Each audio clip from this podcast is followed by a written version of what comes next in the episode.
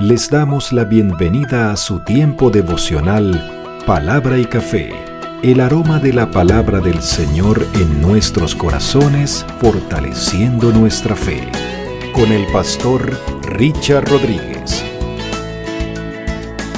Por R12 Radio, más que radio, una voz que edifica tu vida. Bienvenidos.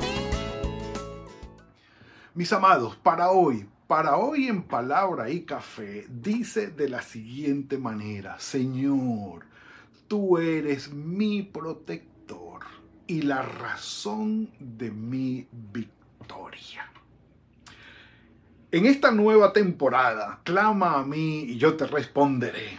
Estamos revisando las oraciones eh, registradas en la palabra del Señor en un orden, por así decirlo, cronológico en la historia de Israel, en el Antiguo Testamento y por supuesto del Nuevo Testamento para ir fortaleciendo nuestra disciplina, eh, esas actividades de piedad tan especial como es la oración que el Señor nos dejó establecida como un mandamiento, como ejemplo también para seguir eh, esos tiempos para encontrarnos con el Señor. Algo espectacular. Entender que es la manera que Él nos dejó para comunicarnos con Él, para mantener no solamente la comunicación, sino la comunión con Él, la oración. Nuestro Señor Jesucristo, por supuesto, ejemplo indiscutible, perfecto, de esa comunión, de esa oración, de esa comunicación que debemos tener nosotros con nuestro Padre Celestial y que además, por supuesto, nos dejó algunas instrucciones y directrices para seguir con esta actividad de piedad tan especial. En el capítulo 33 del libro de Deuteronomio, Moisés está despidiéndose. Ya han pasado todos los 40 años de peregrinaje en el desierto, luego de haber sacado a Israel de Egipto, de la esclavitud en Egipto, a la edad de 80 años y los 40 que pasaron en el desierto, cuenta entonces Moisés con unos 120 años allí. Entonces, Luego de haber eh, repasado y haber presentado de nuevo la ley a esta generación que nació en el desierto, pero que no atravesaron el mar rojo, a ellos no les tocó o estaban muy pequeños cuando lo hicieron, a esta generación nueva, porque la generación que salió de Egipto murió en el desierto. Así lo pidieron ellos prefirieron morir en el desierto que confiar en el Señor para entrar a la tierra prometida y, el Señor les concedió. Mejor dicho, así como has creído, así te sea hecho. un café por eso. Venga. Mm. Así como has creído, así te sea hecho, o conforme a tu fe te sea hecho. No creyeron, prefirieron morir allí, el Señor Listo, así sea, así sea. Murieron en el desierto. Y a esta nueva generación, por supuesto, le hacía falta el repaso de la ley, el, eh, estar en contacto con esa ley. Y Moisés en dos sermones le repasa de nuevo la ley y de allí el nombre de Deuteronomio. ¿Sí? Segunda ley. Y es por eso que lleva el nombre, el libro como tal, pero en el capítulo 33, ya Moisés, como les he dicho, está para despedirse.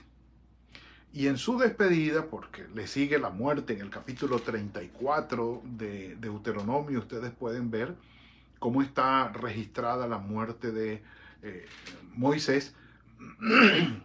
Perdón.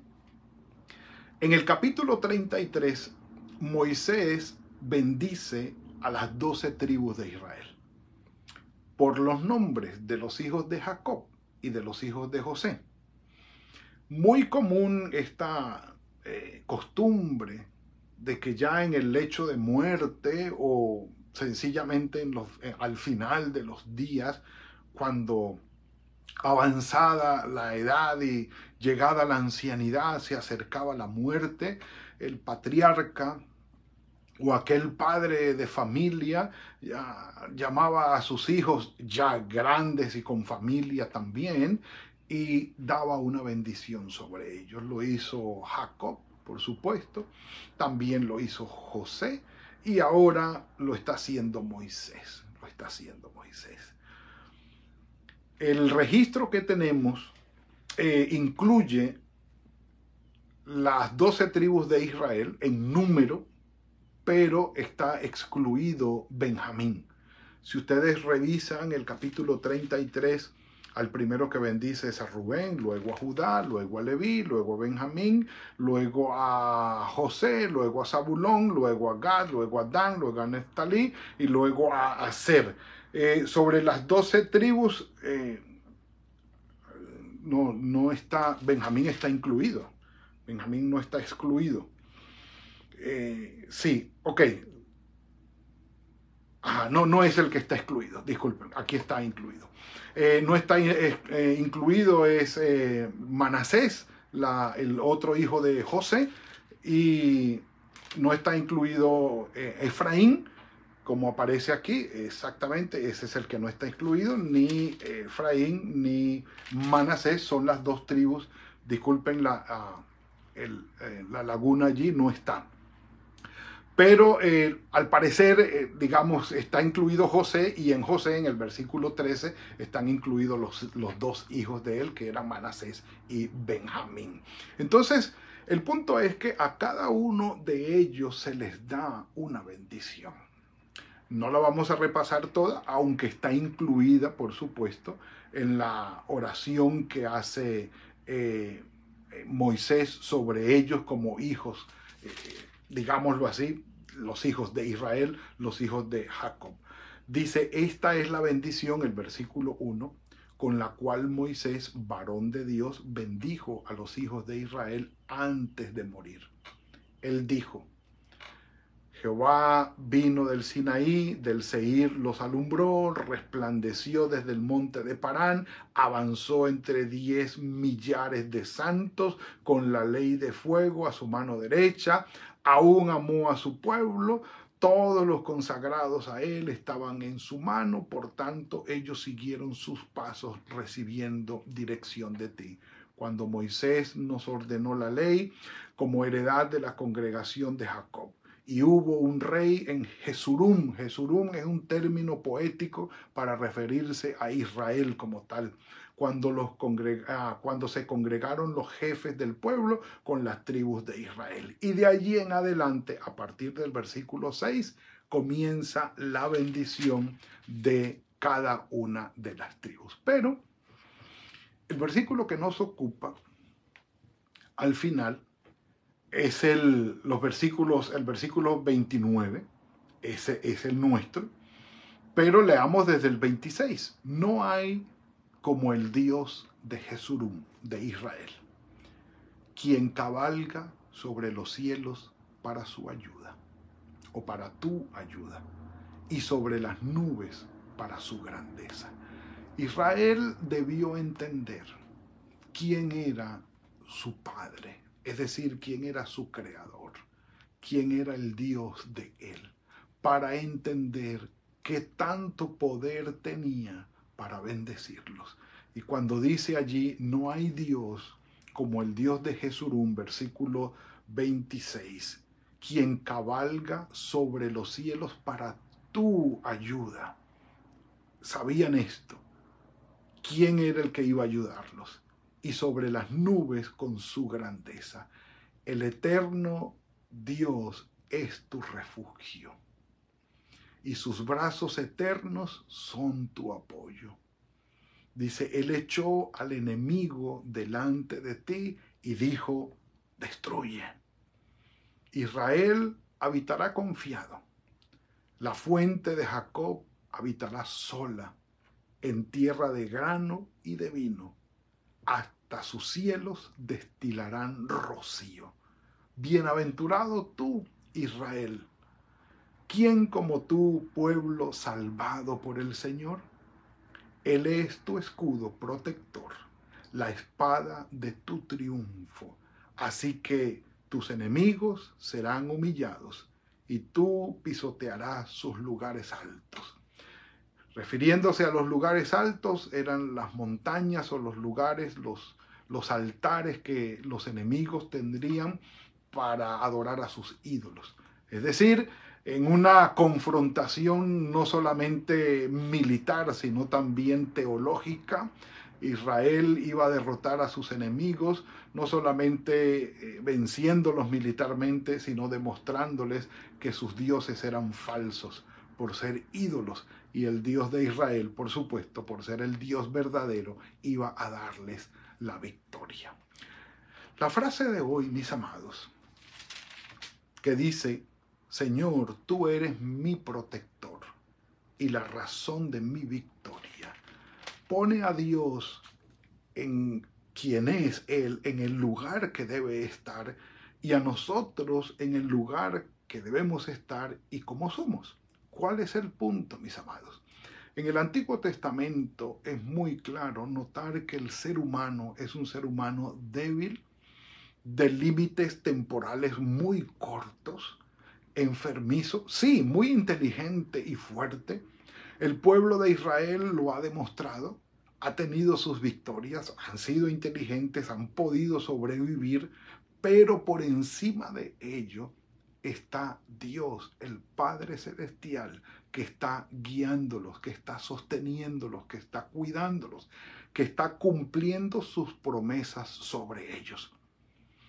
Al final de las bendiciones que hace Moisés por cada una de las tribus de Israel, les dicen, no se olviden, el protector de ustedes es el Señor.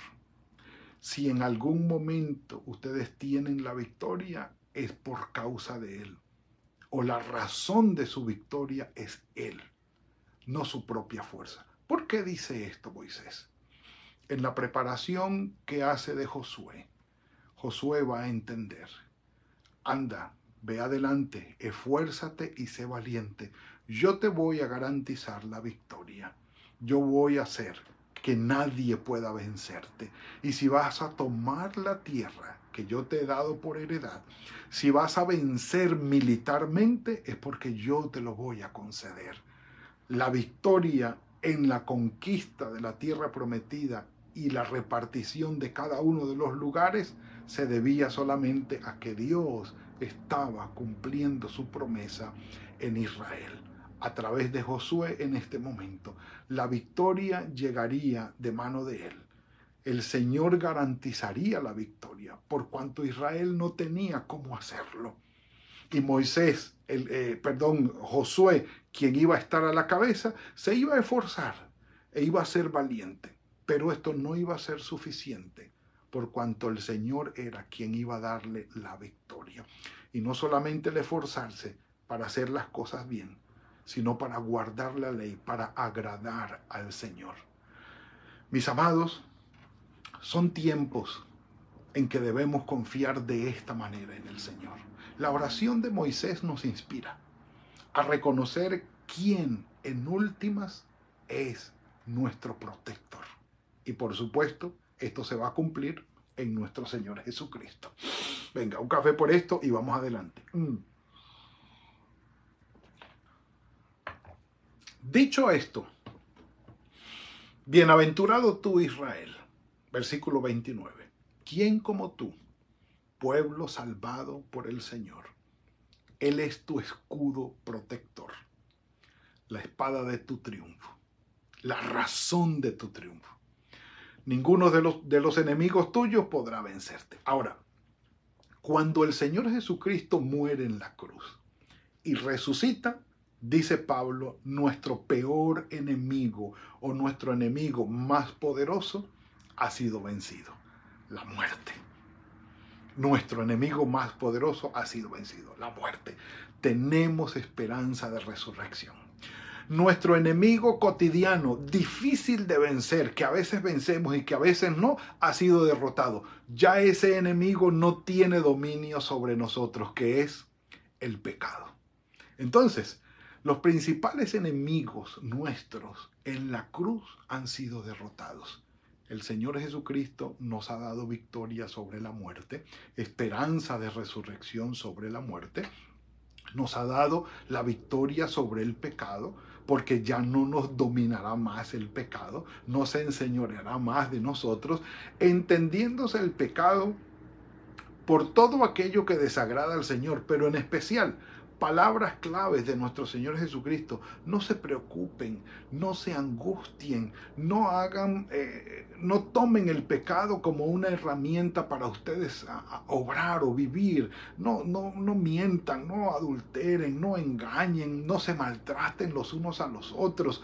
Eh, dejen de hacerse daño. Por, por el contrario, por lo contrario, ámense los unos a los otros. Es decir, todo aquello que conforma la pecaminosidad que te hace daño, el enemigo tuyo, yo lo he vencido. No le des poder tú a él. Yo soy tu protector, yo soy tu guardador, yo soy la razón de tu victoria. Es decir, el Señor ha vencido por nosotros la muerte y el pecado, dos grandes enemigos los ha pisoteado como quieran, los ha expuesto públicamente en la cruz y nos ha dado esa bendición. La oración de Moisés apunta a nuestro Señor Jesucristo en esa realización perfecta de su victoria sobre nuestros enemigos. Si el Señor es nuestro protector, el Señor Jesucristo lo deja ver en Juan capítulo 10, versículos 27 al 30 donde dice, ustedes son mis ovejas y me siguen y yo les doy vida y están en mi mano y nadie va a arrebatarlas de mi mano. Mi padre y yo somos uno y en las manos de mi padre están. Nadie los va a, separar de nosotros, nadie los va a arrebatar de allí. Y además de esto lo corrobora Pablo en Romanos 8 cuando dice que nada podrá separarnos del amor de Cristo. Si Dios es con nosotros, ¿quién contra nosotros? Entonces, en nuestro Señor Jesucristo formalizó o realizó de una manera contundente una vez y para siempre nuestra salvación y nuestra protección en las manos de nuestro Padre. Si la oración que hizo Moisés tiene razón, la tiene ahora más que nunca. Y si la tiene, por supuesto podemos decir, Señor, tú eres mi protector. Estoy en tus manos. Me has librado de mis dos grandes y peores enemigos, la muerte y el pecado. Hoy están vencidos, no tienen poder sobre mí. Ayúdame, Señor, a no darles poder yo, a no andar eh, eh, no, disfrutando, sino eh, dándole pie a la pecaminosidad y siendo dañado por todo esto. Porque ya, ya, no tiene razón de ser, ya no tiene razón de ser. Entonces el Señor lo ha hecho, estamos en sus manos, de allí nadie nos va a arrebatar. Él es nuestro protector, Él es la razón de nuestra victoria. Además nos dicen, pidan y se les dará, busquen, van a encontrar, llamen, se les abrirá. Porque todo el que pide recibe, el que busca encuentra, el que llama se le abre. Sí, y, pidan porque se les va a dar y el Padre les va a responder porque yo voy al Padre. Y cosas mayores que las que yo he hecho ustedes harán, porque yo voy a interceder por ustedes. Y al lado del Padre, en la presencia del Padre, tenemos al Espíritu Santo y a nuestro Señor Jesucristo que intercede por nosotros. Entonces, el cumplimiento perfecto de esta oración de Moisés se hace en nuestro Señor Jesucristo extraordinario. Bendijo las tribus de Israel y a Israel le dijo, el Señor es tu protector y la razón de tu victoria, porque vas a entrar a esta tierra donde hay pueblos que adoran a otros dioses. Vas a tener la victoria, no solamente militar, sino espiritual. Pero mantente en mí, pendiente firme. Ni a derecha ni a izquierda vas a desviarte. Y yo voy a bendecirte. Lamentablemente conocemos la historia y avanzaremos. Israel no pudo mantenerse firme por la sencilla razón que dice Pablo que la ley llegó para mostrar nuestra debilidad, la imposibilidad de salvarnos a nosotros mismos, por medio de la obediencia y la necesidad que tenemos de Cristo. El Señor Jesucristo vino, murió por nosotros y venció a nuestros más grandes enemigos. Podemos confiar, podemos esperar en Él y nuestro corazón puede estar tranquilo y decirle al Señor, Señor, tú eres mi protector y la razón de mi victoria. Padre, gracias por esta bendición que nos entregas hoy. Tú eres bueno, Señor, y tu misericordia es para siempre. Gracias, Señor, por la ayuda que nos concedes día a día. En el nombre de nuestro Señor Jesucristo, te bendecimos, Padre, porque tú eres nuestro protector, eres la razón de nuestra victoria. Gracias por traer paz y sosiego a nuestros corazones, al hacernos disfrutar de esta victoria sobre la muerte y sobre el pecado. Que tu Santo Espíritu siga obrando en nosotros, te lo rogamos. Dejamos en tus manos este día para que todo sea bajo tu bendición y tu cuidado. En el nombre de tu Hijo Jesucristo. Amén y amén. Mis amados, mucho habría más que decir, pero bueno, seguimos adelante porque es un devocional. Mis amados, que tengan muy buen día hoy, que el Señor los bendiga, los guarde, que sea fructífero el día y toda la semana.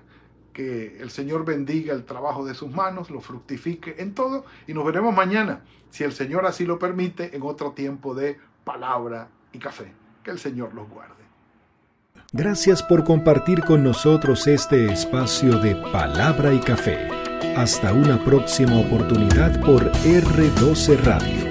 Más que radio, una voz que edifica tu vida. Que Dios les bendiga.